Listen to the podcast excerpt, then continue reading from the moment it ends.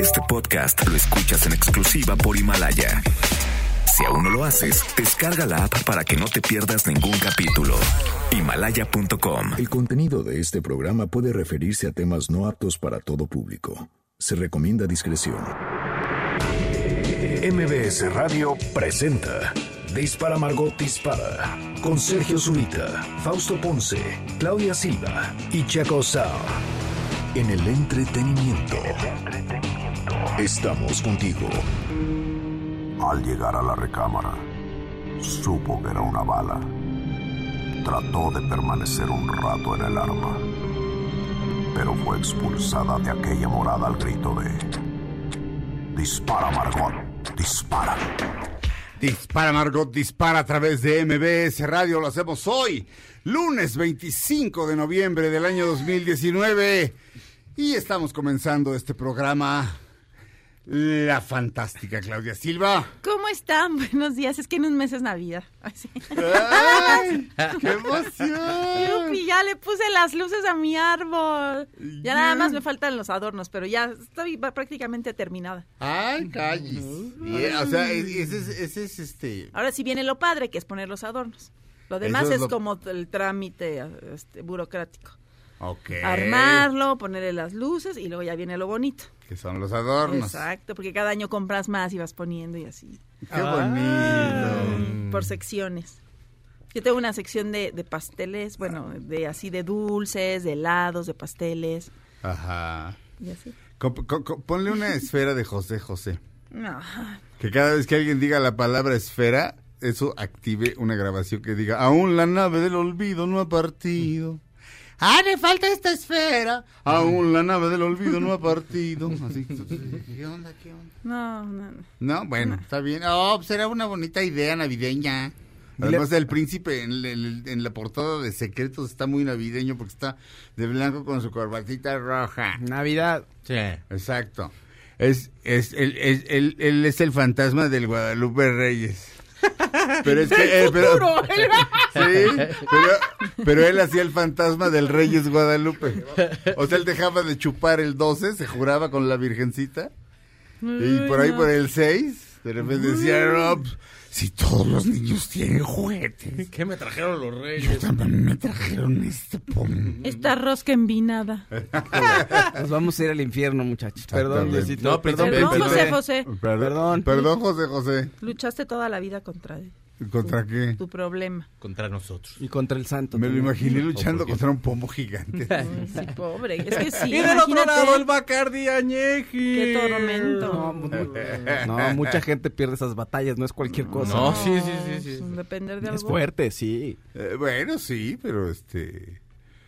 pe- pe- pe- este, pero, pero, Es el pero drama que es la verdad- vida, Pero la verdad, imaginarte a alguien disfrazado de, con una bot- de botarga de No, bueno. botellas, sí está chistoso. No, bueno, me imaginé, o sea, sí me lo imaginé viniendo de espíritu de la Navidad del Guadalupe Reyes, o sea, Sí. como visitándote así, de, no, Sí. este año no voy a hacer nada del Guadalupe Reyes, y se te aparecen tres espíritus y uno de ellos es José José. ¿Cómo no?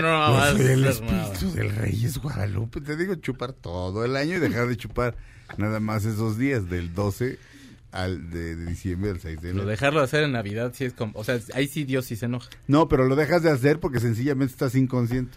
Ah, exacto, ya estás como ya en, en la- sudando la cruda y temblando la cruda, porque Exacto. esas son horribles. Que no les pase nunca. No lo hagan, amigos. Este, ya escucharon a Fausto Ponce. ¿Cómo están? Buenos días. Eh, y también ya escucharon al señor Checo Sound. ¿Qué tal amigos? ¿Cómo están? Buenos días. Yo me llamo Sergio Zurita. Sean bienvenidos a Dispara Margot Dispara a través de MBS Radio Checo Sound. Señor. Que se festeja y conmemora el día de hoy. Hoy es el Día Internacional para la Eliminación de la Violencia contra la Mujer. Para la eliminación de la violencia contra la mujer. ¿ok? Oyes, y es el día de pensar la trama de su novela, de su novela, la que va a escribir usted. Entonces, vaya pensándole, es Ah. lunes, para que vaya viendo más o menos de qué va a ser la trama de su novela. Ah, Es- qué bonito. Hoy es el día de pensar la trama de tu novela. Así es. Mm. Hay una parte. Como si fuera, era como si fuera este. Exacto, el amor va a definirlo todo, fíjate. ¿Quién es que El final de la novela. Puede que esté que esté Pues que esté. Oye, la película El Descanso Ay, esa es muy buena. sale que este Kate, sí no, este, sí Kate Sí, Winslet, y entonces le dice un actor, eh, porque ella está sufriendo por un amor y le dice él, es que te comportas como si fueras no la protagonista de tu historia, ¿no? Y Entonces ella, claro, yo debería de comportarme no como la amiga, sino como la protagonista de la historia de mi vida. Pues sí. Y ya entiende y ya cambia. Ah, y esa película se llama El Descanso. Sí, Sí, con Jude Law Ay, es y con buenísima, Cameron nunca las sí las has ¿Es, visto. es- es en la Se que cambian. intercambian casas? Sí. Y sale Jack Black. Sí, Sí. Sí. es bien Y to- bonita. pone Mr. Brightside de los Es navideña. Killers. Todo está muy padre. Pone, perdona, eh, no al mismo tiempo, perdón. ¿Qué? ¿Qué? Es navideña. ¿Y, y ponen qué? Mr. Brightside de los Killers. Ah, ¿Una canción? Sí. Ok. Muy Este, bonito. Y, y ya, eso, eso es lo que se festeja y conmemora. Sí. Estamos a un mes de Navidad. Y ya va a ser Navidad. Oye, ahorita estaría usted en el recalentado. En un mes va a estar usted en el recalentado. En el Acabándose romerito. la botella de sidra y como el charco que quedó de sidra. Ay, horror. Ay, qué horror. Acordándose Ay, no, de. José José. El tío, el tío con problemas de alcohol así, como Ay, tomándose los muertos no. así de las copas de vino, Lo ya ¿sabes? borracho. Así en la mañana, así de, lo primero que es, ay, aquí está esta, me la voy a tomar. Eh, Así me la curo. Vamos a empezar este programa con una canción, un clásico de Tony Joe White, que se llama Polk Saladani. Eh, Tony Joe White la hizo famosa, es una composición de él. Luego Elvis la cantaba. Y luego el guitarrista James Burton, que la tocaba con Elvis, la grabó él solo. Y la usan en la película Ford contra Ferrari. Que aquí, Está que- buenísima. que sí, que aquí le pusieron este... Ay, sí. Contra lo imposible. Ay, Contra lo imposible, bueno, no está mal. Eh, Pero digamos mejor que, Ford contra Ferrari, ¿no? pues sí, pero Todo sup- mundo lo entiende, ¿o no? su- supongo que se negaron como a anunciar gratis Ah, una marca no. de automóviles. Creo que va por ahí, ¿eh? Este, digo, Ferrari se anuncia sola, pero, pero Ford, este, pues, en fin, no sé. Pero bueno, de la película Ford contra Ferrari, eh, este es el tema central, es Polk Saladani, de Tony Joe White, en una versión instrumental con el legendario guitarrista James Burton. Una, dos, tres.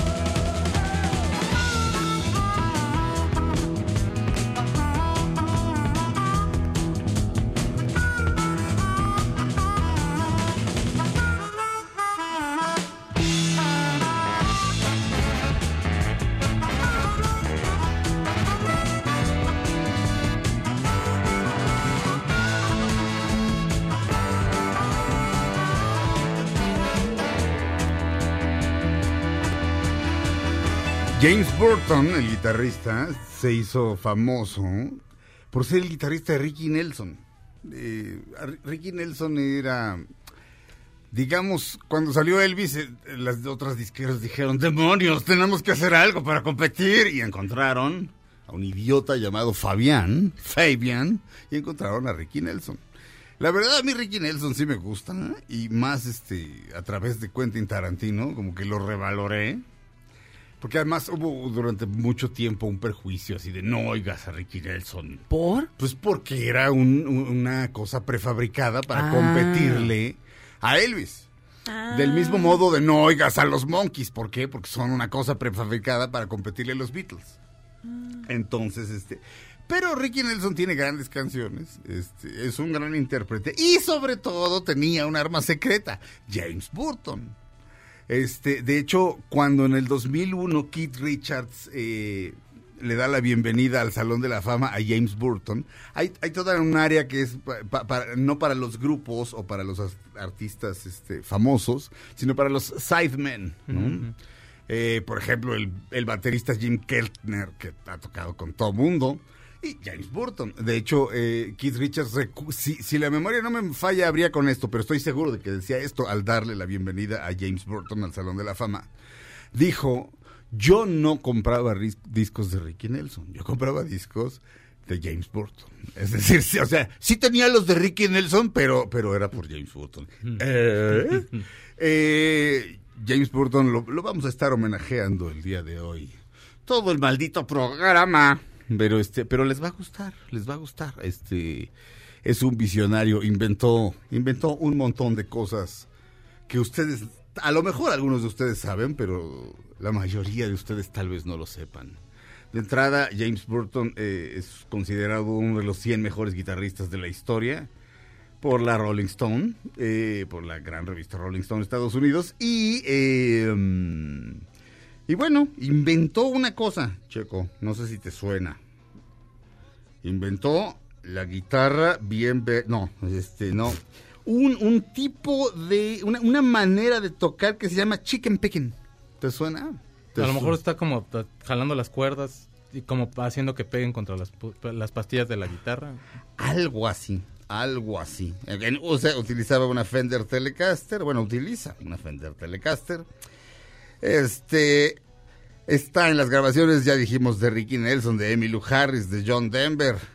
Con Elvis estuvo desde el 69 hasta el 77 que Elvis murió. Eh, pero creo que es su más grande invento. Lo, pondremos más adelante. Y viene a cuento eh, James Burton y la canción Polk Saladani que, que estábamos oyendo, porque es, digamos, como la canción central de, de Ford contra Ferrari, que ¿cómo le pusieron? Contra lo imposible. Contra lo imposible, de la cual hablaremos más adelante. Vamos a un corte. Regresamos a Dispara, Margot Dispara a través de MBS Radio. Yo me llamo Sergio Zurita. Si dije, bueno, si no, pues ya dije. Regresamos.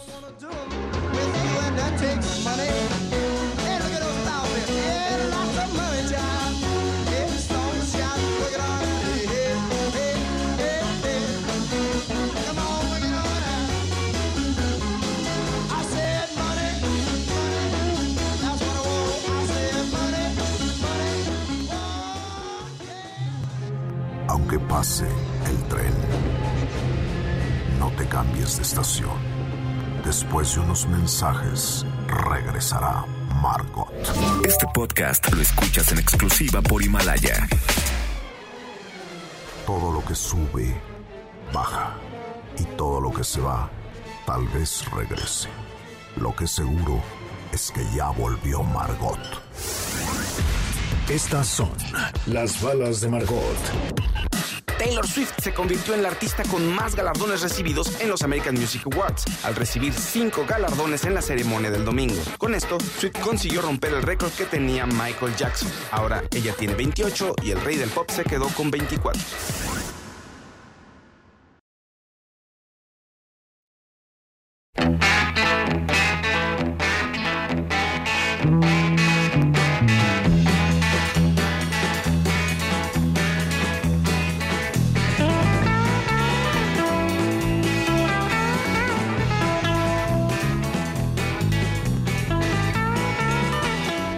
Estamos de regreso en Dispara, Margot Dispara. Estamos escuchando a James Burton en su único disco solista que se llama The Guitar Sounds of, of James Burton. Y el, ya, ya vimos lo que se llama este chicken picking. Es Sí. Que, suena, es que me, me dices, es que sí. Es que es una- Sue- una suena como una gallinita. Es una imitación de gallinita. Sí. Entonces, o sea, es como mutea las cuerdas Ajá. y está tocando en sextas, que entonces haga de cuenta usted que la tónica, que es la nota primera que toca usted, que se puede hacer do, de do a, a do, Ujú. y luego la sexta, que sería usted 1, 2, 3, 4, 5, 6, entonces pues esa sería, las tocan así. No me meto en cosas más técnicas porque creo que ya me clavé mucho. El chiste es que No, está bien. las cuerdas se están muteando y la última nota queda, queda como, como normal, vaya, va, va normal. Ajá. Entonces imita el sonido de la gallina. Entonces sería una cosa así que está muy cotorra. Que Pues sí. qué cosa más bonita. Qué bonito. A ver, ahí Ah, está. ahí está. A ver. A ver. Ah, Me- se cayó. vamos a platicar, hombre. No platiques.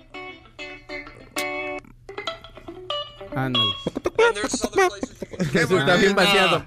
Bueno, pues Y entonces supone- está imitando a la gallinita. Se supone que eso lo, in- lo inventa el gran James Burton. Pues está muy bonito. Ah, mira. Este, al ratito reseñamos la, la película. Ah, está buena. Está buena, ¿no? Es muy buena, ¿eh? Está bueno, pero mientras tanto, Fausto, ¿viste al, viste al, al, al- viste al Yoda chiquita? Yoda bebé. ¿Sí lo viste? Sí. No, no, a ver, espera. No, no tenemos aquí el canal de Disney Plus, bueno, el- la plataforma de streaming de Disney Plus. Entonces lo he visto en memes y en videitos que me manda la gente, pero la verdad es que no, no, he- no he ido con mi pirata de confianza ni nada. No, no, a no. ver la serie, pero a él sí, al, al pequeño bebé Yoda ya lo he visto en, en los memes y en los videitos y ya leí un poquito acerca de, de todo lo que hay alrededor de, de ese bebé Yoda. ¿Cómo se llama la serie en la que sale? De Mandalorian. De Mandalorian. El Mandalorian. ¿Quién te Ese manda güey, ese güey que se la pasa demandando gente. No, te voy a demandar porque no trapeaste. Te voy a demandar porque estás trapeando.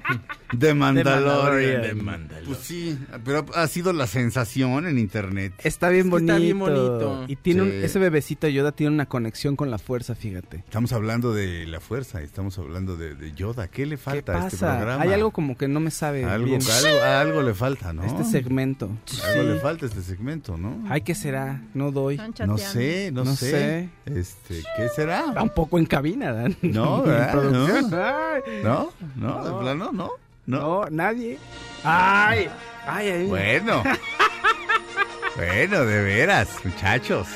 Es que no habían visto ellos la serie, denles oportunidad. Ay, no, pues este no, creo que creo que este Felipe le hace más caso a quien sea este antes que a mí. Este, cuando estamos ahí. Sí, eso es, es lo que es lo que estoy como viendo. Ah. Este, pero este, de casualidad, ya lo subiste a nuestras redes sociales al Yoda, ya, y al, ya. al Yoda bebé. Yoda bebé, les voy a Da platicar. ternura, Calle. Pero Está está, viejito. No, No, no, no. es bebé, no tiene arrugas Pero todavía. espérense, Se a ver, baña ahí- su crema de pero, noche y todo. ¿Cómo está la cosa? Tengo que revelarles la verdad. Ok. No es Yoda, obviamente. Es Ajá. de la misma especie que Yoda. Ah. Entonces, ese que ap- en apariencia es un bebé, tiene 50 años porque la especie de Yoda tiene- dura muchísimos años. Entonces, ese- esa cosita tiene 50 años. Como Maribel Guardia. Exacto. exacto. Es como Maribel Guardia. Sí, se ve muy bien a los 60. Pues, Pues sí. Yoda Resulta que ve. en ese capítulo, el- le- al Mandalorian le encomiendan robarse al bebé o comprar o obtener al a este bebé, que vamos a decirle por convención, bebé Yoda. Entonces, Tiene que robarse a bebé Yoda, no sabemos bien por qué. Ajá. Y de pronto vemos que el bebé Yoda tiene una fuerte conexión con la fuerza. Entonces lo salva de que llegue un monstruo ahí. Creo que el bebé Yoda así levanta la manita y suspende al monstruo. así, ¡ah! Ah. Y lo que se dice es que es, al bebé se lo van a llevar para experimentos por su conexión con la fuerza. Ajá. Entonces que los malos, el lado oscuro de la fuerza ha hecho experimentos con gente sensible a la fuerza para ver cómo pueden tener más po- poder, básicamente. Más o menos por ahí va la especulación. Cuando, No sé. se, cuando se le salen las lágrimas y alguien dice, el bebé Yoda. ¿No es pariente El de bebé Gizmo? contento. ¿De Gizmo? Parece un Se poco. parece un poco a Gizmo, sí. Sí. pero en verde. Es que es como Gizmo, pero en- está malito. Ay, pero ¿a poco no quieres uno para tu casa? Así Un como para que te cotorre. ¿Qué hola, mi Serge? ¿Cómo está? Buenos Sí, días. estaría, bien. Ah, pues, ¿Y estaría. tendrá también dislexia? Es lo que decía todo el mundo. No sé, ya no sé cómo habla, pero creo que no hablaba, ¿no? En la, Mucho en la serie. conoces tú, Ponce Fausto. Exacto. Oh, bueno, denle chance, pues no. Hablan otro idioma. No sabemos qué idioma, pero es otro. Sí. Riata, tú me. Eh, eh, ¿Qué este- dice? no es lo mismo los... Ya habla. Tupac. Amaru que... Ya. Ay, qué La araña de los... No, espérate, Sí. bebé Yoda, cálmate, ¿no? No seas alburero, yo- niño Yoda. La niño cómoda pelado. de tu interna que... Eres, no eres, eres Yoda, no Pepito. No Pepito. Eh, Que se llamara Pepito. Jefe de la banda de la. One, de Two, los Three. chistes. Que nada más le dicen bebé Yoda porque cuando, cuando le pegan dicen, eh, bebé Yoda. Lo se llama realmente, es Pepito el de los chistes tal cual. Pepito el de los chistes. Lo peor es que... ¿Y quién es el ma eh? es que ¿quién- Lo peor es que como habla al revés y no se dan cuenta de que están, ¿no? No sabe por qué la gente se ríe de sus chistes. Sí. No entiende. Oye, ¿y ¿quién es el Mandalorian? El Mandalorian, eh, ¿qué- ¿dices el actor? O sea, ¿qui- ¿quién es ¿Qué qué- es? el personaje? Ah, el- resulta que hay un, los Mandalorianos es una, pues un- una nación ahí en el universo de Star Wars que tienen estas armaduras de Boba Fett. Boba Fett saca la armadura de los Mandalorianos, de una guardia especial. Entonces son unos guerreros super acá, super Los rudos. mandaron. Ajá. Y al parecer después o sea, hubo un problema ahí con el imperio, etcétera, etcétera, etcétera. Total, que muchos mandalorianos se rentan de cazarrecompensas. Ah. No sé si muchos, pero bueno, Boba Fett por lo menos. Y este mandaloriano también.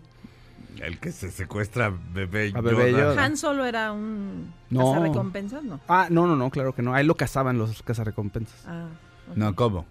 Sí, ajaja. Han Solo es un ladrón que eh, lo buscaban muchos cazarrecompensas. Ah, ok. Ah, pero él no es un cazarrecompensas. No, Han Solo él no. es, él es, él es, él es- él es un una rata. Exacto, de dos patas, fíjate. Paquita lo amaba. Muy Sí. bonito. Vamos a un corte, regresamos a Dispara Margot Dispara a través de MBS Radio con Sergio Almazán.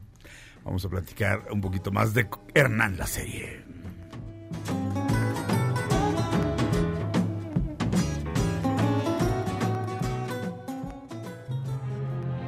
Pase el tren, no te cambies de estación. Después de unos mensajes, regresará Margot. Este podcast lo escuchas en exclusiva por Himalaya. Todo lo que sube, baja. Y todo lo que se va, tal vez regrese. Lo que seguro es que ya volvió Margot. Estas son las balas de Margot. La película animada Frozen 2 lideró la taquilla este fin de semana al recaudar 127 millones de dólares en Estados Unidos y 35.2 millones en el resto del mundo. Estamos de regreso en Dispara Margot Dispara a través de MBS Radio. Está aquí con nosotros Sergio Almazán, el historiador Sergio Almazán.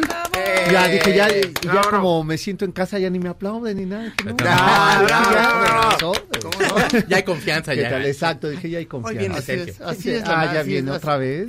Así, así es la mendiga confianza. Así es, ¿verdad? Un poco, pero tocayo. ¿qué le vamos a hacer? Oye, eh, mi querido Sergio, eh, mm, se, bueno, la serie Hernán, la gente la, la- este, la puede haber visto toda completa desde el jueves Desde el- pasado sí, en. Amazon Prime.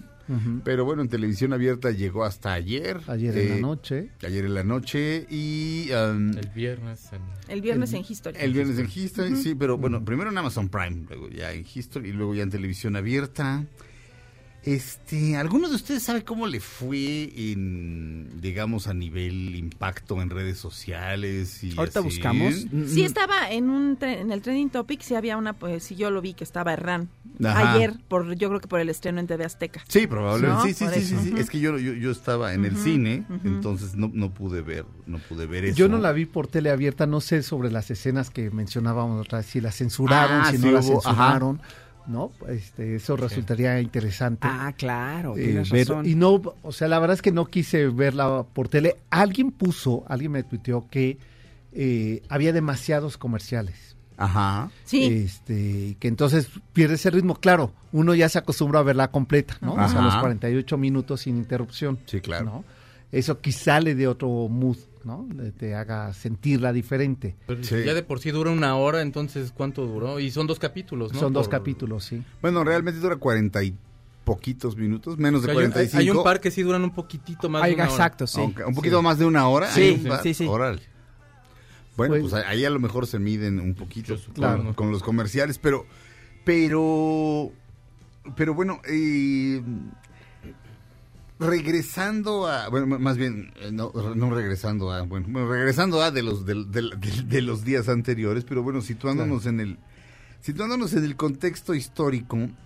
eh, Tú ya terminaste de ver la serie. Yo ya terminé de verla y Tú- estoy regresando a, Ajá. capítulo por capítulo, y voy ahorita en el 5, de nuevo, De segunda vuelta. Tú, Sí, es Yo la acabé de ver también y ver. también voy en el segundo de la segunda, Segunda, vuelta. Fausto, ¿tú también ya la acabaste? Ya, yo ya Ya, la ya acabé. también. Claudia. ¿Qué No, aplicados? yo no, yo Ah, no. tú Yo voy en No, el 2. En el 2. ¿Vas en el 2? Pues es el que pude ver. El que pudiste ver. ¿Tú sí lo viste en tele En? History. En Ah, History la estuvieron pasando todo, Ok. todo a Oye, partir y del bueno, ahí viernes. ves restringida, ahí sí están las escenas Sí, sí, completas. sí, sí, lo vi. Oye, y mm, bueno, ustedes tres, Checo, Fausto y mi tocayo, también Checo, este, eh, el resultado final, ahora sí que eh, a nivel, primero a nivel entretenimiento, eh, es, eh, digamos, es, es satisfactorio. Hasta donde yo voy es altamente satisfactorio, hasta el capítulo 4, pero... A mí me parece que la verdad sí logra mantener un buen, muy buen ritmo, toma muchas licencias, este,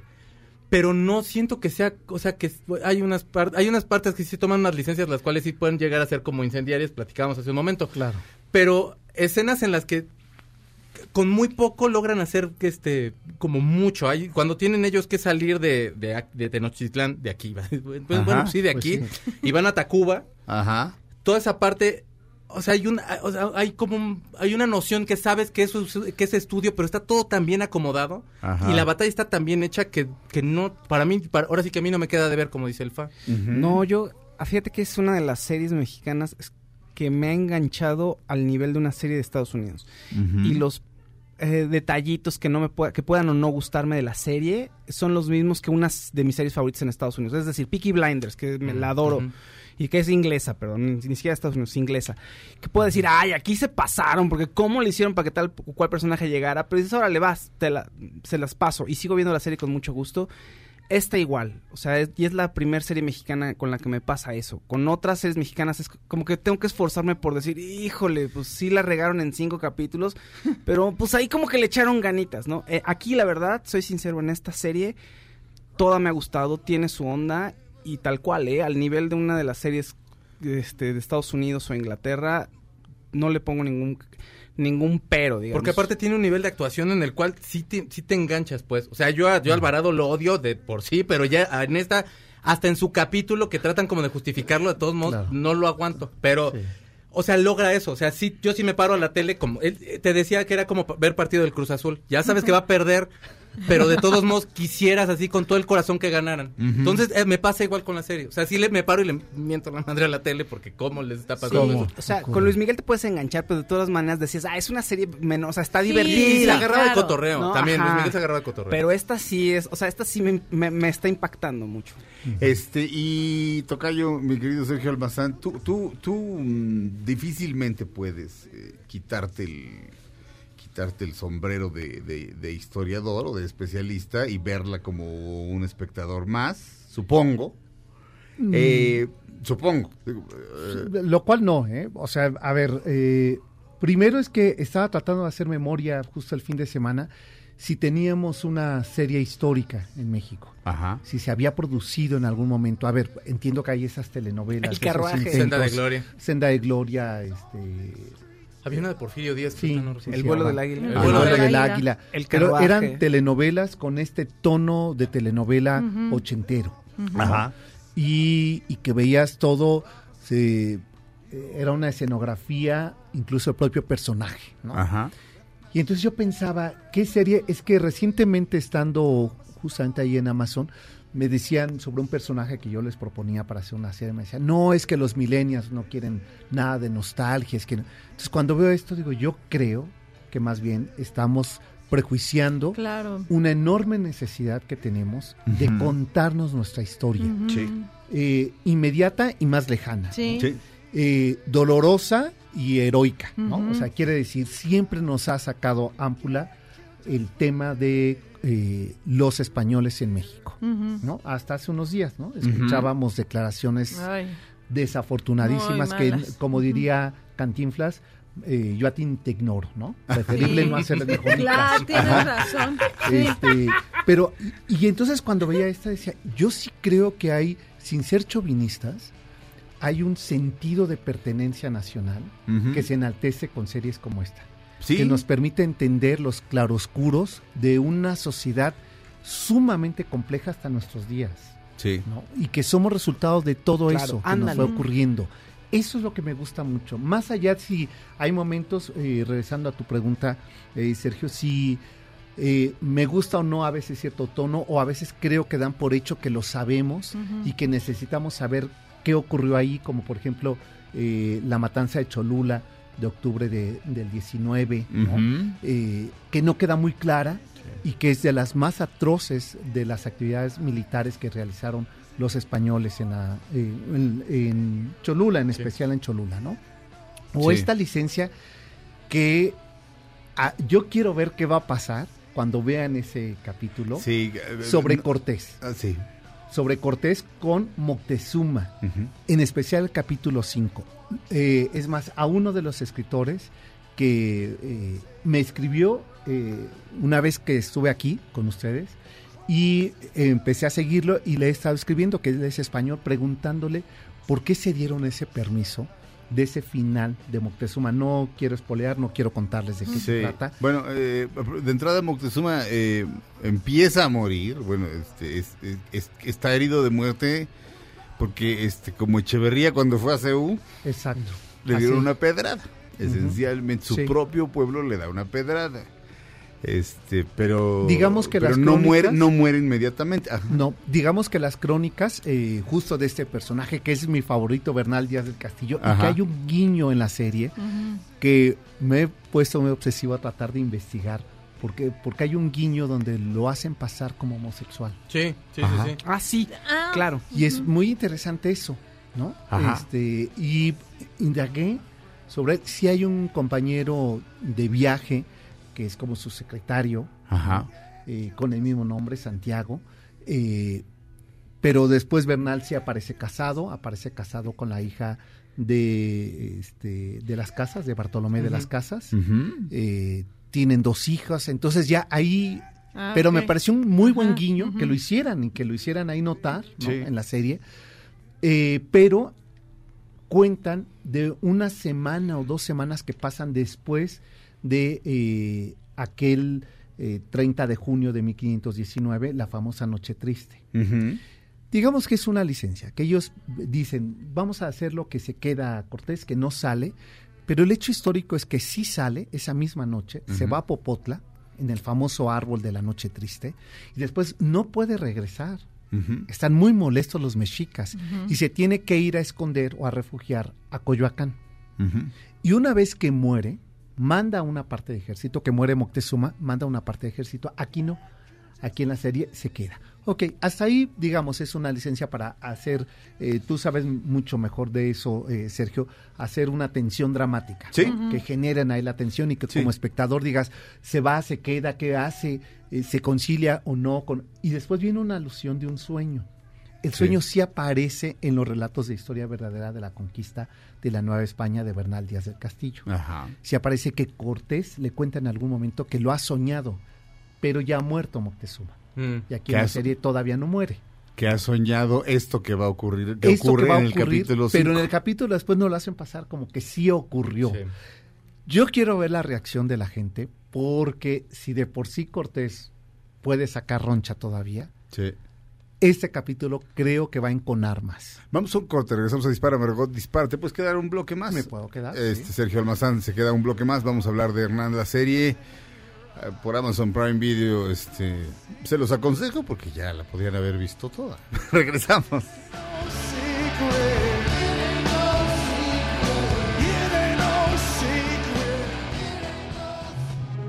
Aunque pase el tren, no te cambies de estación. Después de unos mensajes, regresará Margot. Este podcast lo escuchas en exclusiva por Himalaya. Todo lo que sube, baja. Y todo lo que se va, tal vez regrese. Lo que seguro es que ya volvió Margot. Dispara Margot, dispara a través de MBS Radio. Estamos de regreso. Estamos hablando de Hernán la serie que puede usted ver por Amazon Prime Video o después por History o después por, televisión abierta. Este, en Amazon Prime Video va de un capítulo al otro, al otro, al otro, al otro. Este. eh, Y Checo Sound eh, ya la vio completa y va por el capítulo número 2 de la segunda vuelta. Este, Fausto Ponce ya la vio completa y nada más. Sí, sí, Pero- nada más. pero- Pero- pero- ¿Regresarás a alguno de ellos, de esos yo creo, capítulos? Sí. yo creo que sí. Lo que sí estoy buscando por todos lados a todos los personajes y qué datos encuentro Ah, más sobre los eso, personajes. eso es importante. Es lo que he estado haciendo y es impresionante. Yo, a diferencia de Checo, que odia a los tlaxcaltecas, yo los quiero, fíjate. Me, Ahora, yo no tengo nada en contra de los de Tlaxcala. Me No. refiero en aquel momento, Sí, ¿eh? no, O no, sea, no. a los de la serie. Ah, lo de no, la sí. serie. Yo No, si fuera es- de los es- españoles estaría con un miedo igual que yo. Es "Ah". como cu- cuando, cuando de repente dices, soy Cuitláhuac, señor de Iztapalapa, dije, les van a robar las cerraduras de los caballos. quédense aquí afuera. Ustedes quédense aquí afuera, Exacto, pueden pasar, pero sí. no, te dije, les van a robar las cerraduras de los caballos. Están en Iztapalapa. Tampoco no se ve como superhéroe. Y este, y este, y este chiste sí, este, sí, sí es a propósito, ¿eh? Una vez me robaron el coche a punta de pistola en Iztapalapa, ¿eh? Así que se aguanta. Claudia hizo una, una observación muy buena, fíjate. A ver, Eh, lo A ver, que ¿cuál? dijiste, Dice, dice ¿cuál de Claudia, todas? Si, hubiera, si, si yo hubiera estado con los españoles me hubiera dado miedo. Ay, o sea, sí, me ve, dan miedo todos, todo, de todos los totonacas, los Pues ay, no, claro, miedo, ¿no? por eso, Claro. y eso se entiende. Eh, No justificas a Pedro de Alvarado cuando No, no, mató no. a todos ahí en el, en el Templo Mayor, cuando hizo esta matanza este, terrible, ¿no? Que estaban en la ceremonia desarmados y empezó a matar a todo el mundo en la ausencia de Cortés. Pero sí entiendes el alucine que tiene de es un conquistador, es un loco, de entrada es una persona súper violenta, está en un lugar que no conoce, empieza a ver que empiezan, que van a sacrificar y van a matar gente en una cultura que no conoce, extraña, pues enloquece aún más. Y decide sacrificarlos. Y también Enhorabuena, tiene miedo. Alvarado, chido por y ti. también les tiene Padre. miedo.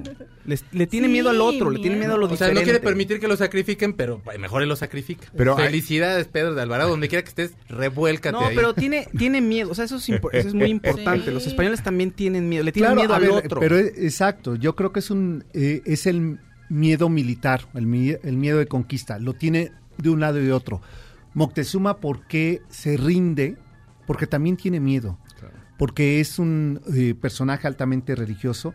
Y, y eso que, que dice Sergio es bien interesante, porque imagínate cómo, cómo un mismo lugar, hablando de la geografía, Ajá. puede tener otra lectura para nosotros. Sí, claro. Imagínate que el lugar donde se iban a coronar, donde se daba el nombramiento del Tlatuani de Mexica, era el Cerro de la Estrella. Sí. ¿Y quién iba a pensar que 500 años después uno le da vuelta al Cerro de la Estrella? Ajá. Claro. ¿No? Siendo el lugar sagrado. Sí. Era el gran lugar sagrado. Eh, Moctezuma se inicia, sus ritos de iniciación religiosa son, y que en la serie vemos eh, toda esta alucín de que dice, déjenme solo, que tengo que ir a consultar, va al Cerro de la Estrella. Sí. O sea, era el lugar sagrado por antonomasia. ¿no? Por- Fíjate. Y, y esto hoy día, 500 años después, la historia es otra. Es que, es que es, es- es, este. Mira, yo tuve, tuve un. Tuve un día una. una fue, fue, fue- fue como una imagen. Estaba, estaba yo hablando con alguien y, y esa persona me dijo que por ahí habían entrado los españoles. Este, no, no recuerdo, era una, una calzada amplia. La calzada de Iztapalapa. Probablemente, entonces la calzada de Iztapalapa. Ok. Y de repente pensé, me, me- me imaginé y dije, mira, sería una bella imagen. Unos españoles entrando, es, es decir, con- con, la, con la ropa de, de, de 1500, eh, en los caballos, acompañados de, de algunos indígenas que ya se les unieron, pero con los edificios como están ahorita, o sea, con los grafitis, Claro. con, con los pasos cebras, con los semáforos y ellos ahí. Es decir, como dos planos de la misma realidad. O sea, pensar Claro. que estás, de pronto pensar que estás parado encima de la historia y en esta ciudad, bueno, estás... eh, Literal. en esta ciudad es- es- escarbas tantito en el centro y encuentras este y encuentras eh, encuentras la historia misma Exacto. eso es alucinante ahorita Sí. eh, obviamente hice el chiste de esta palabra por hacer un chiste pero sí de pronto estás leyendo a Bernal este que yo insisto lo único que he leído es el extracto que se llama Cuauhtémoc de perdón Ah. este eh, Moctezuma y Cortés Y Cortés. Eh, eh, que, que vale la pena por sí mismo Por sí mismo. pero de pronto dice, entramos por Texcoco. ¿no? Sí. Y dices, y- y- y- vaya, es, no, no puedes más que sonreír. Claro. eh, esto, los, los lugares y cómo han cambiado, lo que, lo que, lo que tú decías la primera vez, ¿no? Este, las calles no se llaman Río Churubusco porque Por, ¿no? por un poema. eran ríos. O sea, porque eran ríos. ¿no? Eran ríos y están ahora Eran entubados. ríos. Este, eh, mm, de hecho, eh, el, el tesoro de Moctezuma, para encontrarlo, mandan secar el lago de Texcoco. Exacto. Este, ahora sí que... Sí. ¿cu- ¿Cuál lago? Pero, en fin, pero en fin, eso es- eso ya es- eh, mm, Oye, perdón, creo te- que, creo que, creo que ya, me, ya empecé como a desvariar un poco. Porque, Yo te quiero preguntar del capítulo que, que viste Ajá. eh, en Duerme Vela, ¿no? Ah, Como el- dirían los religiosos. O sea, Sí, se estaba quedando sí. dormido. Sí, sí, sí, sí, sí, sí, sí, sí. ¿no? Que es el capítulo de Bernal Díaz del Castillo, ¿no? No, ese sí ya lo vi bien. Ese sí ya lo ya vi, ya lo Sí. vi despiertito. Sí. Sí. Y, ¿Y qué te parece? Porque la primera escena que está con el padre, ¿te acuerdas? Hijo, eso, eso es muy fuerte. Es que ahí te das cuenta que infancia es destino, ¿eh? Sí, sí, Que sí. No nos podemos escapar a lo que nos marca en la infancia. Sí, sí, eh, sí, el, el- el padre lo obliga a hacer algo muy, muy fuerte, es decir, lo- eh, es, es como un rito de, es no, no es como, es, Es un, un rito, rito de de iniciación, iniciación. lo obliga a hacer algo tremendo y él no quiere, por supuesto, y, y es, eh,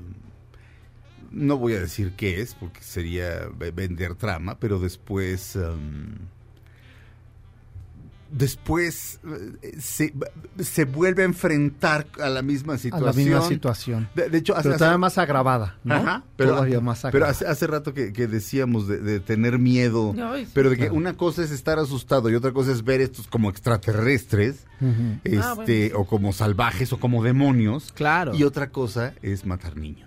No, claro, Claro. bueno. O sea, de- y Sí. hay una escena Sí. de, de Bernal con un niño al que le dibuja un mapa. ¿Qué El- tal el- cuando el- le hace este dibujo? Qué eso también dibujo. es verdad. ¿eh? Un niño- eso ¿sí? sí, ocurre. Eso, sí ocurrió. ocurre, sí, es sí, muy sí. bello. El niño le ofrece un bello. chico zapote. Y, Exacto. pero Bernal tiene además este los, los, este, los cojones de comérselo. O sea, Sí. esa No cosa, es. esa cosa negra, o sea, sí, si, si- no, alguien de fiar no te dice esto Claro. es rico y no envenena, no te lo comes. Sí. Y el loco se lo come y "Mm, está, está bueno, pero sí, Oye, porque además a mí me parecía que esa escena es muy interesante porque permite entender que lo único en lo que él confía es en los niños. sí, Claro. sí, No, o sea, no de puede Alvarado- confiar en su padre, no, No. no, y hay razones para no. No puede confiar en esos otros adultos que son sus compañeros Por- sí. porque los ha visto traicionar, ¿no? Ha escuchado esos de ¿y quién va? Le dice Cortés en un momento cuando cuando vienen de eh, eh, vienen camino hacia Cholula Mm. y que le dice ¿y quién? eh, y el rey no se va a dar cuenta de cuánto oro hay. ¿no? el rey no se va a dar cuenta de qué, perdón. cuánto oro Ah, hay ah, y le sí. dice y tenemos que levantar un censo. Dice, ese lo vamos a hacer nosotros, ¿no? Claro. Sí. Entonces dice, eh, lo más fascinante que dice Cortés, ¿no? Y lo retoma Bernal, dice, lo más fascinante de las guerras muchas veces no es el territorio, sino el oro. Claro. ¿no? Entonces por eso es que quiere llevarle eso, ¿no? Claro. Para que considera lo más preciado. Después Moctezuma se lo va a decir, ¿no? Te damos todo el oro y cuántos más van a venir. Claro. Ándale. Sí, Que eso que eso es determinante, también lo dijo. No, pues los mayas, Sí, oye, los mayas sí. nada mensos, así de, Pues oye, no. ¿qué quieren? No, pues oro, oro, ay, ahí con el señor de Vayan, Tenochtitlan. ustedes vayan hacia allá. mucho. Oye, en el siguiente changarro tienen la película. Antes de mandar a, a corte y terminar este terminar por hoy con la plática con nuestro querido Sergio Almazán, entonces eh, eh, efectivamente Bernal tomaba notas en un cuaderno, Sí, sí, sí. tal cual. Sí. Porque como sabemos la, la, la, la historia verdadera de la Nueva España este la escribe ya viejo, Ya pero viejo, basado en sus notas. Claro, en sus notas también Cortés va a ser, porque además como capitán Ajá. tiene que reportar y tiene que hacer un diario de viajero. Sí. Punto, es lo que se hacía. Sí. Entonces comparan. Ajá. Y entonces cosas que no puede recordar, manda Mm. a traer a Bernal para que le recuerde. Ya. Y él iba anotando. Incluso aquí vemos el capítulo que se anota esto. Dice, habrá cosas que son tan humanas que más vale olvidarlas. Sí. Hay, un, hay, hay una... hay, eh, miren, yo creo que la, la, la, la historia verdadera de, de la Nueva España de Bernal Díaz del Castillo es un libro de las dimensiones poéticas, literarias, históricas de la, Odis- la Odisea y la Ilíada. Claro, no, está comparada a ese nivel. O ¿no? sea, es, es el mismo nivel de El literatura. Incluso hay personajes parecidos, ¿no? claro. Este, Y hacen comparaciones Ajá. con Julio César, con, ¿no? Este, con Marco. O sea, hay Sí. constantemente esta comparación porque son los referentes heroicos, épicos. Pero estamos viendo una, una historia, ahora sí que una historia épica eh, de, de, de las dimensiones de, de la civilización que, que ustedes quieran. Gracias, Tocayo. Gracias, gracias a ustedes. Estábamos hablando de Hernán la serie por Amazon Prime y después este, en, en otros canales, eh, pero bueno, vamos a ver qué pasa así cuando llegue a tele abierta, sobre todo el capítulo 5, ya veremos. Ya veremos. Este, vamos a un corte, terminamos la primera hora de Dispara Margot Dispara, comenzamos la segunda. Eh, después de un corte comercial, no le cambien, Dispara Margot Dispara, dura una hora más aquí en MBS Radio y despidamos con un aplauso a Sergio Almazán mientras vamos a corte. ¡Bravo!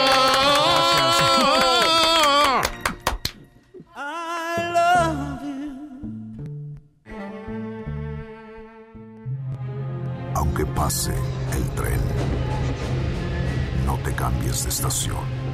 Después de unos mensajes, regresará Margot. Este podcast lo escuchas en exclusiva por Himalaya. Todo lo que sube, baja. Y todo lo que se va, tal vez regrese. Lo que seguro es que ya volvió Margot.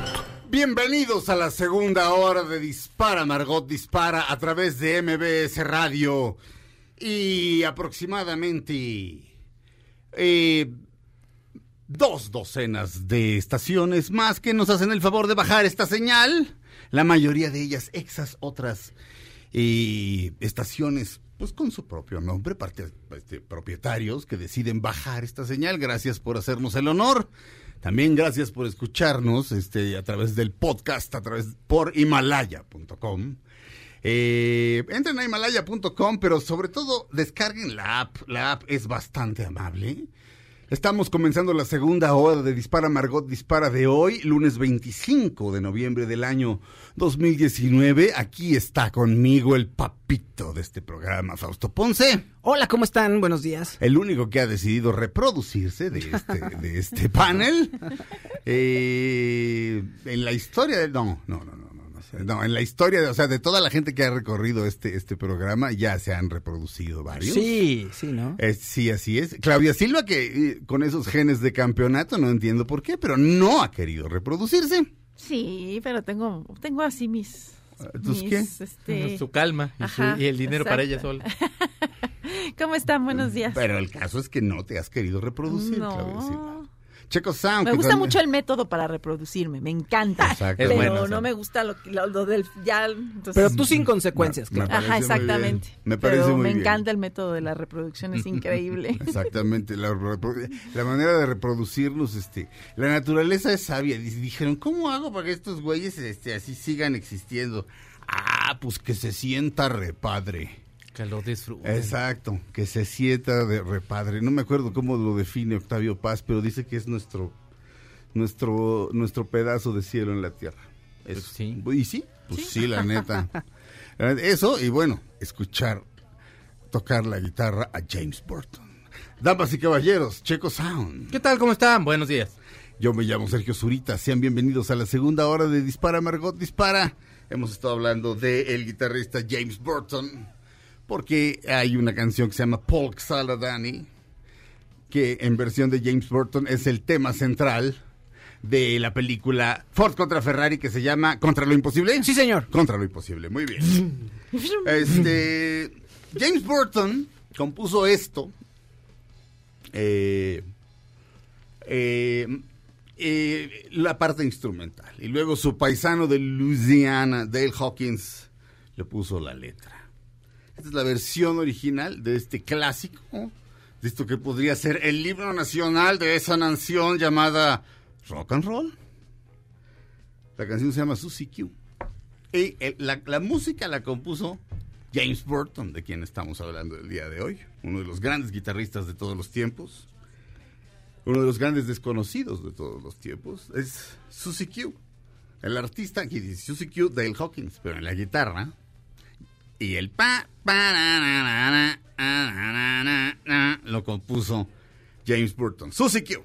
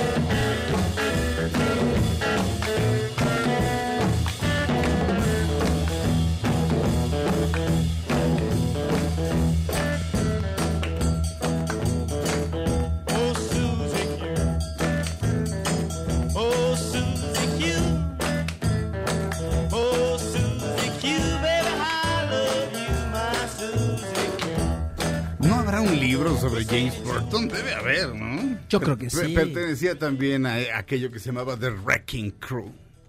Creo que hay un documental acerca de The Wrecking Crew, que eran los músicos, eh, de los músicos de sesión, los músicos de estudio. Está en Netflix, creo. Ah, ¿no? sí, ¿no? Eh, pero, pero ¿cómo se llama el documental? Bueno, eh, mientras tanto les platico. The Wrecking Crew son una serie de músicos que podían tocarlo todo y le mejoraban los discos a todo el mundo. Eh, eh, los, los Beach Boys, bueno, este, Brian Wilson, que es el genio de los Beach Boys, eh, graba el disco Pet Sounds, casi todo con la ayuda de The Wrecking Crew.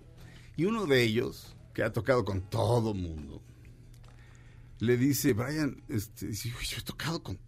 Todos. Dime quién. Dice, "Güey, Lo que tú haces es absolutamente original. Pero sí hay, sí hay una... Hay un documental, ¿verdad, mi checo? O sea, hay una, yo lo recuerdo porque hay, la mujer, hay una mujer que Hay toca en ese disco sí. y es bajista y es así de, o sea, Sí, o hay sea, un- eh, eh, hay, hay bajistas y ella, Sí, pero sí, hay un disco, hay un, hay, hay- incluso The Wrecking Crew, que así se les, se les conocía en el bajo mundo, bueno, en, todo el mundo los quería en sus discos, este, hicieron discos con, no sé, James Taylor, a quien ustedes me digan, pero, y luego hicieron algunos discos ellos, The Wrecking Crew, y bueno, este James Burton eh, le entraba por ahí. Este, entre, entre sus más recientes grabaciones de James Burton, hay una cosa que se llama Black and White Night, que es un homenaje a, bueno, reciente, tiene como 20 años.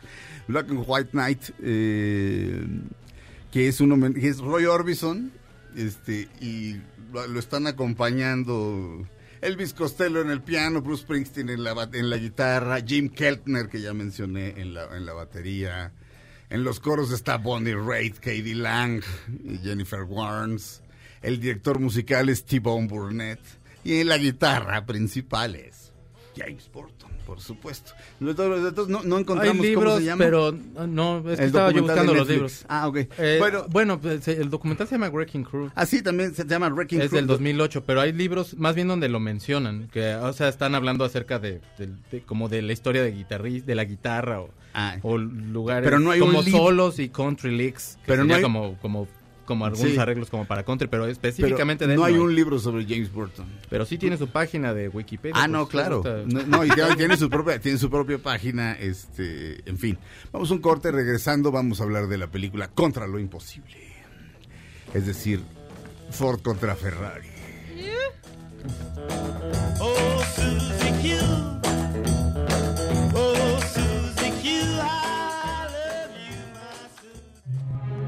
Aunque pase el tren, no te cambies de estación. Después de unos mensajes, regresará Margot. Este podcast lo escuchas en exclusiva por Himalaya. Todo lo que sube, baja. Y todo lo que se va, tal vez regrese. Lo que seguro es que ya volvió Margot. Estas son las balas de Margot. El actor Henry Cavill reconoció que la cinta La Liga de la Justicia, en donde interpretó a Superman, no funciona y que la película de Batman contra Superman fue en realidad una película de Batman. Estamos de regreso en Dispara Margot Dispara. Ford versus Ferrari. Aquí está. Chan, chan, chan, chan. Chan, chan, chan, chan. ¿Cómo que no aparece? Carol Shelby, ¿no? Carol Shelby. Es ¿Quién el Pues el Matt Damon. Ah, bueno, Carol Shelby. Carol Ah, bueno, Shelby, sí. el bueno, el, el, el El de Shel- personaje. el del Shelby, ¿no? Sí, eh, eh, eh. El de, de las Shelby, de, to- de toda la vida de Ajá, Shelby. sí, no, no, o sea, sí. No, tenía su, su empresa que fabricaba autos de carreras y ahorita ya se llama de una manera diferente, pero sí Shelby Motors O sea, fue ¿no? importante en su momento. Bueno, este, en, en la película te dan a entender que todo mundo quiere un, que todo mundo quiere un, quiere un automóvil de él, ¿no? Este, sí, Ford contra Ferrari se llama la, la película. Este, po- pon, pon- pon acá la música de acá, mi querido Felipe. Em, bien. Em, ¿Cuántos minutos tengo, señor productor? Los que quieras. Ok, bueno. Eh, ya la viste, Claudia. Ya, me encantó la ¿Por, película. por qué no empiezas tú? ¿Por qué no empiezas tú? Mira, pues habla de. pues, habla de Carol Shelby Ajá. y su piloto inglés, que es eh, Ken Miles. Miles. Ajá. Y bueno, uno es eh, Matt Damon y el otro es Christian Bale. Ajá. Y eh, bueno, Carol Shelby también es un conductor, empieza que eh, está en una carrera que está muy complicada la cosa y luego lo ves que ya está retirado y que se dedica pues a, a la vender carros como de carreras, ¿no? Ajá. Sí, a y a eso se dedica. Y entonces... Los, los, los crea y, los vende. y sí. entonces Ford está pasando como por una situación difícil y lo que le dicen los pues eh, allegados al, al director de Ford, al dueño de Ford, le dicen, oye, ¿por qué no le hacemos una publicidad a los carros de Ford eh, metiéndolos a las competencias? Sí. Y entonces eh, van y buscan a Matt Damon para que haga un carro que le gane a la Ferrari para una carrera que se llama Le Mans. Le Mans. Le Mans. La famosa carrera de Le Mans. Y entonces van sí. y lo buscan y él dice, pues el único conductor o eh, piloto que yo confiaría pues sería en Ken Miles y de eso pues a eso van, porque o sea, quieren ganarle a Ferrari Ford. Bien. ¿no? Exacto, sí. Muy bien. Sí. Este, opinión. Ay, pues maravillosa la película. Mira, al principio yo vi los, los avances y dije, esta película está muy bien, está muy buena. Luego la empecé a ver y dije, ay, se me hace que no voy a... No, no me va a gustar tan... No, salí fascinada con la película. Es, es, Sí. ma- es entrañable, lloras. Ay, no, está bien bonita la película. Es, es sumamente, sumamente. Y sales amando manejar, te lo juro. Yo salí así de, ay, ahorita voy a rebasar. Sobre todo en el segundo piso, No, ay, sientes yo- padrísimo. No, yo, yo me sorprendí un par de veces acelerando el asiento de adelante del cine. ¿Me entiendes? No, Así como- ajá. o sea, como que acelera, acelera. Este, mm, Fausto. Me encantó la película, me pasó como a Claudia. Al principio dije, ah, está muy específico, Sí. muy particular esto del mundo de las carreras, porque sí te platican muy bien el contexto. Dije, ay, ni me va a gustar, pero después de los 10 minutos dije, oye, esto sí está interesante, los personajes están buenísimos.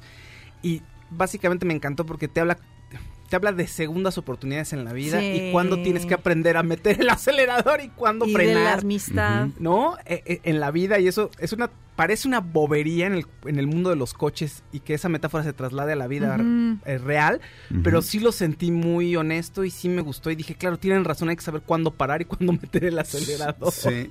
Fíjate que yo la definiría de la siguiente manera. Imagínense que Rápido y Furioso, o Rápidos y Furiosos, lo hubiera escrito William Shakespeare. Ándale. O sea, Sí. es-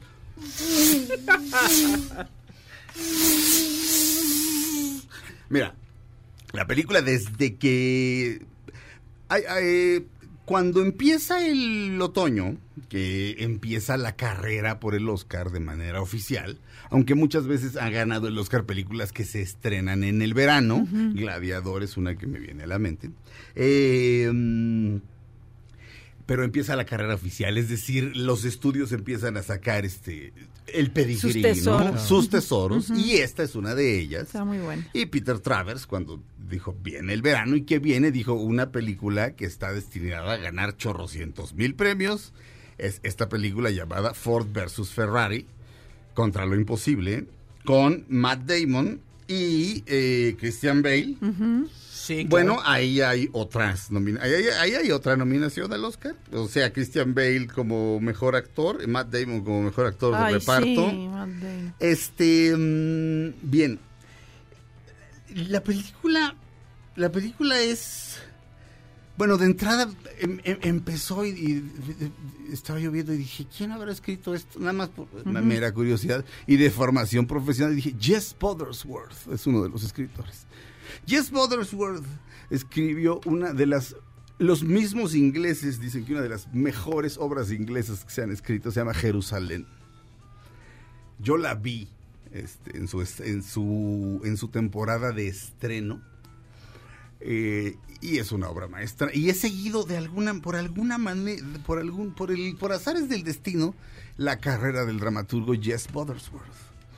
Eh, tenía una eh, hace un par de años vi la, la última que, que escribió digamos que se toma su tiempo entre, entre una obra de teatro y la otra vi su debut vi su debut teatral se llamaba Mojo en, en- en este en, en Nueva York, pero, pero era con actores, no, era con actores eh, gringos haciendo acento inglés. Remember, Mm. fish are jumping and the cotton is high. Pero, pero- pero traían así como unos, este, hablaban como en clave. Claro, Eh, claro. eh, eh, en fin, pero, pero bueno, ya el hecho de que ese, ese güey esté escribiendo, hay un, hay un, eh, hay un parlamento, es un, es un monólogo, de hecho es un monólogo interno, un monólogo interno, es una, una- voz en off de Matt Damon, que dice que cuando vas eh, en, una, en, en un automóvil a 7000 revoluciones por minuto, la realidad se transforma. Hasta ahí lo dejo porque sería, o sea, decirlo yo, mejor oi- óiganlo ustedes en la voz de un gran actor que es Matt Damon. Regresando, seguimos hablando de la película. La película se llama ¿Contra lo imposible? Sí, contra lo imposible. Ford contra Ferrari. Realmente. Con el Matt Damon y el Christian Vale, o sea, el Batman, el doctor. Regresamos.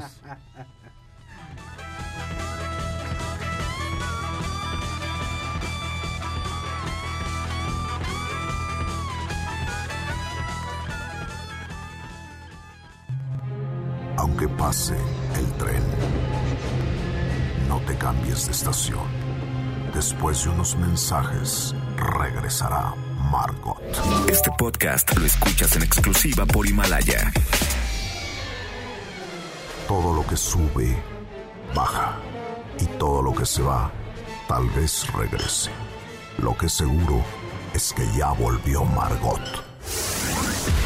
Estas son las balas de Margot. Por fin Luis Miguel aceptó pagar pensión a los hijos que tuvo con Araceli Arámbula, pero puso una condición. Desea pasar tiempo con ellos. ¿Y cómo dice? Estamos de regreso en Dispara Margot Dispara a través de MBS Radio. Estamos hablando de la película Contra lo Imposible, mejor conocida como Ford contra Ferrari. Bueno, ya dijo Claudia, es una película en la que mm, eh, es la historia de Carroll Shelby. Eh, Carroll Shelby es el único hombre norteamericano hasta el momento en el que empieza la película en ganar la, carrera de Le Mans, las 24 horas de Le Mans. Es una carrera de resistencia, Sí. como la vida misma. Son 24 horas este, dándole la vuelta a un circuito prácticamente imposible. Y bueno, de día... eh, de día es imposible de hacer y de noche es más allá de lo imposible. Eh, cuando ves el punto de vista de, del- de- de Christian Bale que va manejando y está lloviendo y ves el, sí. el- el parabrisas y dices, este, y el hombre va a 350 kilómetros por hora, por decir algo, dices, este, se necesita o, o muchos pantalones o un cierto nivel de locura. Claro. Para hacer eso. Sí. Eh, bueno, Carol Shelby gana Le Mans y después está mal del corazón. Y. y- Tiene que retirarse. ¿no? Ajá, y de pronto en Ford, eh, eh, Henry Ford II. Sí. las, las- las ventas de Ford están bajando y Henry Ford II llega y le- les pega una gritiza ahí en la fábrica a todos y dice, al que no regrese mañana con una idea, no regrese. Dice, mi padre un día tuvo una idea mientras iba caminando, dice, "Entonces, hoy se van a sus casas caminando, no en coche para que se les ocurra una idea y a ver quién. Y al día siguiente hay un tipo que evidentemente es un, visio- un visionario y les dice, mire, este, los, mu- los, los jóvenes que fueron a la guerra, en este momento ya tienen dinero para tener un coche. Dice, pero no quieren el coche aburrido de los 50 de su papá. Entonces yo sugiero, señor Ford, que entremos a las carreras. Dice, ¿qué quiere la gente? La gente quiere un Ferrari. Este, James Bond no maneja un Ford. Este, y le, le muestra una foto de, de- de Sean Connery. Fulano de tal no maneja un Ford. O sea, Ford es algo que la gente... mm, Vaya, Ford no es sexy, señor. Eh, y, Y le, dice- y- y- y le contesta, le contesta Ford. Mira, Lía Yacoca. Y de repente dije, Claro. hombre, está siendo sarcástico, le está diciendo Lía Yacoca. No, es Ah. Lía Yacoca. Es como si alguien es muy inteligente y le dijeran, mira Einstein. Y, y no, es Einstein. O sea, Sí, claro. la referencia es posterior. Lía Yacoca es un hombre eh, Es de los- que básicamente revolucionó la industria automotriz y que Sí, más... no, al- al- las personas que hayan estudiado administración de empresas no pueden no conocer a Lee Iacocca o haber leído Sí. algo de él. ¿no? Es uno de los empresarios es- de, de la industria automotriz, pero también de las personas dentro del mundo de la administración, de los directivos más importantes. Sí, los libros de Lía Yacoca en los 80s, 90s se vendían por millones. Tiene aquí varias frases. Dígalo con claridad y sea breve. El que no se desafía a sí mismo se apoltrona. Administración no es más que motivar a otras personas. Importantísimo. Aprender de los errores, pero no dejéis. Aprende, aprende de los errores, pero no dejes de intentarlo. No queremos ser los más grandes, solo queremos ser los mejores, entre comillas. No olvides nunca que los que dan la línea son los que ganan el dinero. La gente desea economía y pagará casi cualquier precio por conseguirla. Frases de Lía Yacoca, pero entonces Henry Ford II se y dice, a ver, calma, así como de cálmate, Lía Yacoca, ni que fueras Lía Yacoca. No, sí, soy Lía Yacoca, señor. Pero todavía no, Entonces, todavía no, todavía no me desarrollo. Entonces, Estoy en proceso. le vende la idea. Sí, muy Y buena. Lea Coca este, va con Ferrari. eh, Ferrari, eh, Enzo Ferrari, con el señor Enzo Ferrari y Enzo Ferrari. eh, básicamente se gastó todas, cada, cada, cada- todas las liras que tenía, que no son guitarras, así se llamaba la moneda en Italia, este, o se sigue llamando, ya no sé. Se hace uno bolas, cuando, ya no sé quiénes están en la Unión Europea y quiénes no. Pero bueno, se, ha gastado cada lira en, en alcanzar la perfección y lo ha logrado, pero está quebrado. Entonces Ford quiere comprar. Eh, Ferrari no se puede. Le terminan picando la cresta Elia Yacoca hábilmente a Henry Ford II para que diga vamos a competir. Entonces buscan, por supuesto, a Carroll Shelby, que es el único hombre que ha ganado Le Mans. Y dice, Ford va a ganar Le Mans. Y Shelby dice, ok, pero necesito al mejor hombre detrás del volante. Ella no puede, no puede correr, insisto, porque está enfermo del corazón. Y el mejor hombre detrás del volante es Ken Miles, interpretado por Christian Bale. Que digamos que tiene un modo, un modo como majaderito, por decirlo menos, con la gente. Pero al mismo tiempo, y eso, e- es, es que cuando algo está bien escrito es increíble. Este, el mismo tipo que de- lo primero que lo ves es siendo un majadero con alguien que le lleva su coche a arreglar, porque le dice, güey, es un automóvil deportivo, si lo dejas de manejar, este, este, perdón, eso dice, no estoy diciendo- el sexista no soy yo, es, es- es- si, si lo dejas de manejar como señora, este, el coche va a funcionar. Dice, ¿estás diciendo que no sé qué de mi coche? Dice, eh, eh, que, que no sé manejar mi coche. Digo, dice, no, sí. Yo creo que usted sí sabe manejar su coche, nada más que yo creo que su coche es un Volvo o, o- o- o algo así. Y no tengo nada en contra de, pero no es un coche de carreras. ¡Ah, imbécil! Digamos que tiene su modito. Sí, es fuera de lo común. bueno, Sí, pero bueno, tanto Carroll Shelby, que después de ganar Le Mans se dedica a fabricar automóviles de carreras que todo el mundo quiere, Steve McQueen quiere uno. Ken, Ma- Ken Miles tiene su, su taller mecánico. Y Lia Yacoca este, está ahí con Ford. Eh, la historia es, es conmovedora, particularmente careo, porque habla so- sobre habla sobre sobre la historia de tres visionarios, es más cuatro, contando a Enzo Ferrari. Sobre la historia de tres visionarios y cómo quieren hacer un trabajo y cómo quieren alcanzar la gloria. Hay un momento en el que Carol Shelby se echa un discurso. Es, Carol Shelby es Matt Damon y es sumamente carismático. Se echa un discurso y dice, miren, este, lo que se dice es que si encuentras algo que te gusta, no trabajas un Ajá, solo día en tu vida. Dice, pero hay gente. Hay gente que no solo encuentra algo que le gusta, Hay gente que encuentra algo que le obsesiona, que no puede vivir si no hace eso y que está todo el día metido en eso. Es- Y yo soy uno de ellos, yo soy uno de ellos. y- ah, no, y el señor Henry, el señor Henry Ford es uno de ellos.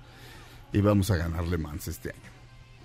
Tienen este una cantidad ridícula de tiempo para ganarlo.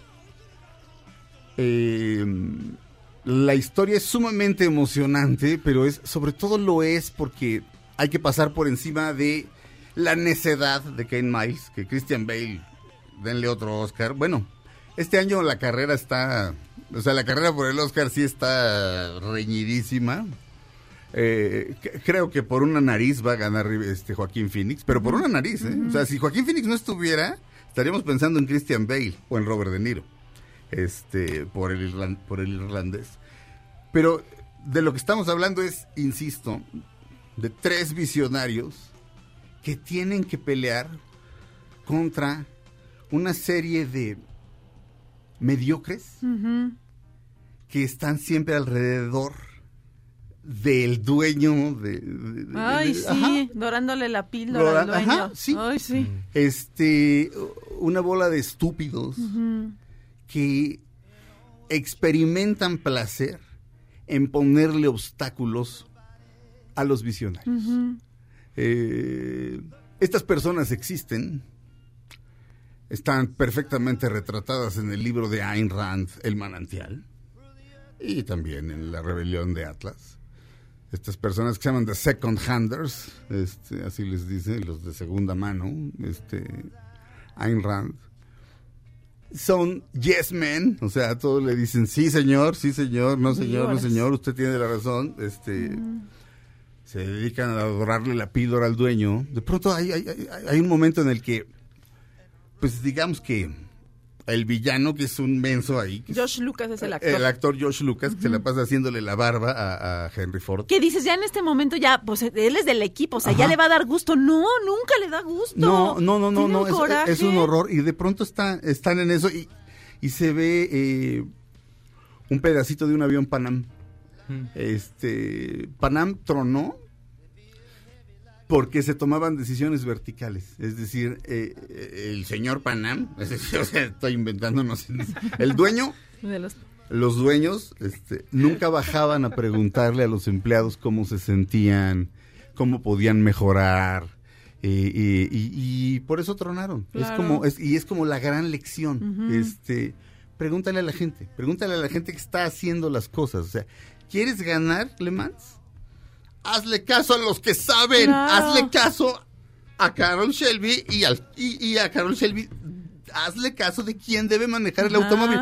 No, porque pues Ken Miles no da la... No, No del ancho. No, no es el piloto este carismático y familiar Exacto. que uno quiere, ¿no? Exacto. Porque pues, es- tiene su genio, ¿no? Sí. Pero Pero es el mejor. es el mejor porque además es mecánico y sabe perfectamente qué es lo que le falta al coche, que, ¿no? Que es- que meterle. Eso es apasionante. Y- y- ajá. Que el tipo sabe cómo funciona el co- No Eso solo es un increíble. piloto que sabe cuándo meter la velocidad, sino No, no. sabe cómo, cómo está funcionando la cómo máquina. hacerlo más rápido, Sí. con todo eso. ¿no? Y el aire, cómo increíble. está pegando el aire en el coche. Oye, yo no sabía, por ejemplo, que yo creo que ya no lo hacen en las carreras de ahora, pero que la carrera empezaba desde antes, que estaban parados y corrían hacia el carro. Eso No me sé. dio, eso me dio muchísima risa y ternura porque dije yo, ay, ¿a poco le hacen? no, ya no le hacen así En Le ahora, ¿no? No tengo idea, Claudia. No, no, no sé lo Así suficiente. parados y, y córrele. No sé, no sé lo suficiente. ¿Qué tal Pero, que tienes mala rodilla? pero esta, miren, miren, eh, yo creo que las dos mejores películas que se han hecho este año son Érase una vez en Hollywood y El Irlandés y eh, Joker. Pero esta, Sí, está muy buena. Esta, ¿Esta? está muy. esta eh, se la recomendaría yo, a quien fuera. Es decir, yo de repente pienso como en ciertas personas así como de esta, quien sea, lleve a la familia. Sí, yo, llevé a mi- yo me, me dijo mi hermana, ¿cuál vemos? Le dije, yo creo que esta, porque si sí le gustara. Digo, sí, porque nosotras de niñas veíamos este Días de Trueno con Tom Cruise y nos gustaba y te emocionaba. Claro. Sí, sí le va a gustar, le encantó. El de No, Panam, claro. el de Panam no era Juan Juan Trip. Juan Trip. Juan que, Trip. que en alguna película era Alec Baldwin lo Eh, interpretó en El aviador. El aviador de Sí. Scorsese, sí. Bueno, este, contra lo imposible, Ford contra Ferrari, con Matt Damon y Christian Bale, gran película. Este, dirige James Mangold, que es un estupendísimo director. Y está Eh, hecho un mangold. Amigos y amigas, hoy en día todos tenemos una gran historia que contar y qué mejor que hacerlo en Himalaya. La aplicación más importante de podcast en el mundo llega a México. No tienes que ser influencer para convertirte en un podcaster. De- Descarga la aplicación Himalaya, abre tu cuenta de forma gratuita y listo, comienza a grabar y publica tu contenido. Crea tus playlists, descarga, pues después crear tus play- playlists, descargar tus podcasts favoritos y escucharlos cuando quieras, sin conexión. Encuentra todo tipo de temas, tecnología, deportes, autoayuda, finanzas, salud, música, cine, televisión, comedia. Todo está aquí para hacerte sentir mejor. Además, solo aquí encuentras nuestros podcasts de ExaFM y MBS Noticias, lo mejor, la mejor FM y Globo FM. Ahora te toca a ti, baja, baja la aplicación para iOS y Android o, visi- o visita la página de Himalaya.com. Himalaya, la aplicación de podcast más importante a nivel mundial. Ahora en México, a nosotros, a Dispara Margot Dispara, pueden escuchar el podcast de este programa en Himalaya. Regresamos a Dispara Margot Dispara a través de MBS Radio. No se pierdan, ins- insisto, contra lo imposible, Ford contra Ferrari, con quien sea, con la novia, con su, con su mamá, con su papá, con, lleven a la familia. Es más, si ven unos niños pobres, llévenlos. Pues Digo, ¿qué tiene de malo? Nada. No sé, Fausto me vio como si hubiera dicho algo horrible. No, Fausto, No. se van a divertir. No, yo no En cambio, si los llevas a ver el irlandés, se van a aburrir. Se pues, van, emo- se van a niños. emocionar por, la, por el coche. Se van a emocionar no, mucho. sí. Se van a emocionar mucho. Regresamos a Dispara Margot Dispara a través de MBS Radio.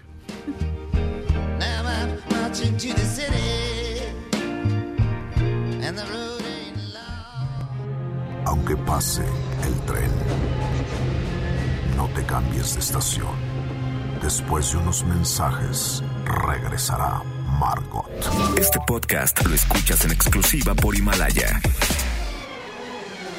Todo lo que sube, baja. Y todo lo que se va, tal vez regrese. Lo que seguro es que ya volvió Margot.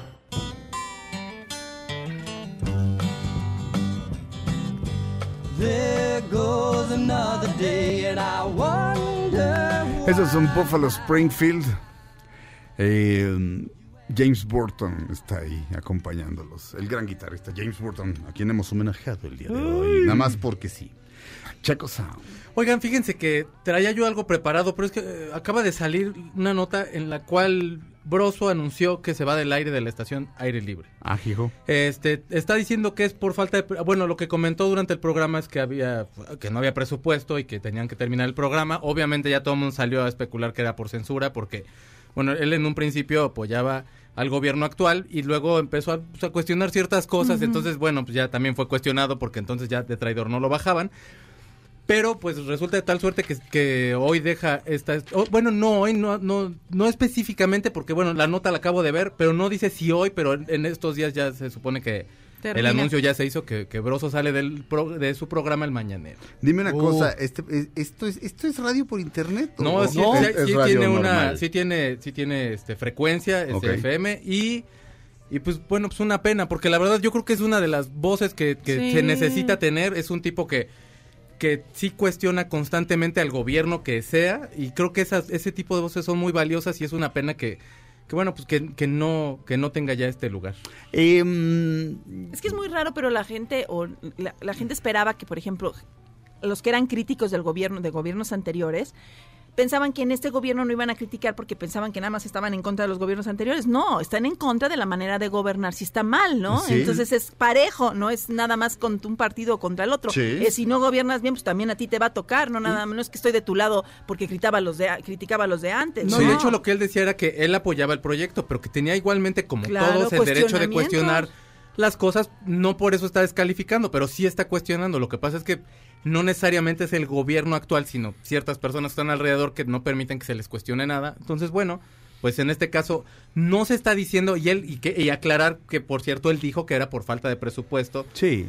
Que no, o sea, en ningún momento ni siquiera dio a entender que era por, por, censura, nada, pero bueno, obviamente en las redes sociales pues empieza a ser todo un Especular. teléfono descompuesto, pero, pero bueno, pues es- yo siento que sí es una pena que una persona como Broso este, se quede sin, sin, sin ese micrófono. Fíjate que mm, Broso los tiene muy bien puestos. Sí, si sí, lo hubieran sí. censurado, lo diría. Este, de una manera muy elegante, porque es un tipo O sea, Víctor Trujillo es todo lo contrario, grosso. Víctor Sí. Trujillo es una dama. Este, eh, eh, no, ya no un caballero, una dama. Es de una gentileza y de una delicadeza y de una... No, o sea, es que es un Es tipo un príncipe, inteligente. es un sí, príncipe. no, no, O sea, no. sa- este, te digo que cu- cuando lo vi traduciendo el perfecto alemán Sí, de un grupo de rock alemán, traducía fluidamente. Era Rammstein, ¿no? No, era un grupo que se llamaba In Extremo. Ah, Este- es que también entrevistó en algún momento en el a 40 Rammstein. los Rammstein. Bueno, eh, te, di- te digo, empecé a leer el, el- el prólogo del libro del doctor Netas, que se llama Stand Up, cómic, es un cómic de un tipo que hace stand-up. Este, compre- eh, empecé a leer el prólogo y dije, qué, qué bien escribe esta persona, ¿quién será? Víctor Trujillo. Eh, pero tiene altibajos muy particulares. O sea, yo, yo a- a- lo veo, a veces lo veo y digo, no creo que haya nadie mejor haciendo televisión hoy por hoy en todo el mundo, o radio. Y de repente es así como de, le quiero cambiar ahorita. Es, en, mi, en mi opinión, Sí, es sí. muy extremoso, este, o es magnífico o es terrible. Este, eh, digo, no, no, es, es simplemente una observación, por supuesto que lo admiro, pero, pero a lo mejor está en su etapa de terrible, pero no, seguramente sí es cierto, es, es- es falta de presupuesto. Eh, y Felipe Rico estuvo en la producción, el, el señor Mario Tiveros, él es la tía Veros en los controles, Itzel en los teléfonos, gracias Claudia Silva, Besos a todos, buen inicio de semana. gracias Fausto Ponce, Gracias, un saludo a todos. gracias Checo Sound. Cuídense mucho, buena tarde. El otro día en la presentación del doctor Netas, un señor se me, se me acercó y me dijo que cuando digo Felipe Rico en la producción, y, este, el señor Mario Tiveros en los controles, me dice, es como si me hicieran así y me despertaran. Porque estaba hipnotizado las dos horas anteriores. Ah, Creo que es de las bonito. cosas más bonitas que, que me han dicho o que nos han dicho, porque me la dijo a mí, pero la dijo refiriéndose a todos. Gracias, señor. Este, le mando un abrazo. Eh, quédense con la gran Pamela Cerdera. Esto es Dispara, Margot Dispara. Nos oímos mañana. Viva James Burton, el guitarrista, por cierto. Monse, la esposa del Faust, encontró un libro de James Burton. Ahorita lo subo. Ahorita lo subo a mi a, a- arroba ese surita. Regresamos.